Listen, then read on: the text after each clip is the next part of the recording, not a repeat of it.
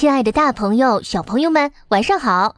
我是去看博物馆的研究员管小趣。你会把偶像的海报贴在墙上吗？古代的人就会这么干。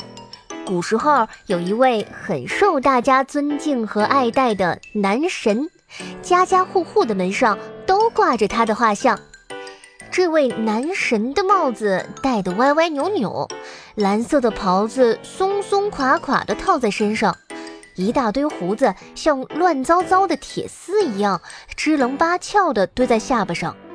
他皱着眉头，瞪着一双眼睛，怎么回事儿？古人选的男神怎么这么丑啊？其实啊，他是一位真正的神，他叫钟馗，有捉鬼驱邪的本事。传说钟馗本是一位读书人，他才华横溢，满腹经纶，而且为人正直，乐于助人。好不容易在科举考试中考到了最后一关，可宰相却说。钟馗长相丑陋，不配做官，请皇帝取消了钟馗之前所有的好成绩。啊，怎么能这样呢？钟馗觉得很不公平，特别生气，又不知道该怎么办。这一气之下，直接撞向柱子，死在了考场之上。皇帝心里十分难过，意识到不该因为钟馗不好看就忽视他的才华。为了表达歉意，弥补自己之前的过错，皇帝下令厚葬了他。钟馗的灵魂看到了这一幕，感受到了皇帝诚挚的歉意，下定决心。从此将一直奔走于人间、天上与地下，帮皇帝除尽所有的妖魔鬼怪。传说唐代的一位皇帝唐玄宗生了病，钟馗发现啊，这病其实是因为有只小鬼缠上了玄宗，于是便在晚上生病的唐玄宗睡着的时候，偷偷潜入他的梦里。没一会儿，就找到了这只小鬼，抓住了他，还啊呜一口，把小鬼给吃掉了。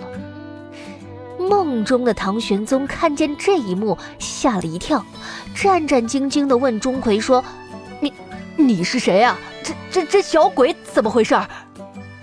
钟馗呢，就拍了拍胸脯说：“这小鬼啊，名叫虚号。”不仅会把好事变成坏事，还会让人生病。唐玄宗突然得的这个病啊，就是虚号干的，说自己是在帮皇上抓鬼治病呢。钟馗刚说完，玄宗便从梦里醒过来了。他动了动身子，哎，发现自己神清气爽，病竟然真的完完全全的好了。他就立刻找来了唐朝最厉害的，被称为画圣的大画家吴道子，把梦里见到的钟馗讲给他听。吴道子三下五除二就画了一张钟馗抓住小鬼虚号的场景。唐玄宗一看，这画中的人和梦中的钟馗简直一模一样。这幅画呢，便是著名的。钟馗捉鬼图，因为吴道子本人赫赫有名，再加上钟馗的传说十分有趣，越来越多的画家开始模仿这幅图，钟馗画啊发展成了一个独立的绘画种类。后来，钟馗捉鬼的故事在民间也开始流传，人们纷纷将钟馗的画像挂在门上，希望他在保护皇帝的同时，也能保护平民百姓，挡住所有的小鬼，保护家人的平安。直到现在，逢年过节的时候，很多家庭还会在家里的门上挂钟馗，求平安呢。好啦，今天的故事到这里就结束了。想听更多有趣故事，欢迎关注“去看博物馆”，我在这里等你哦。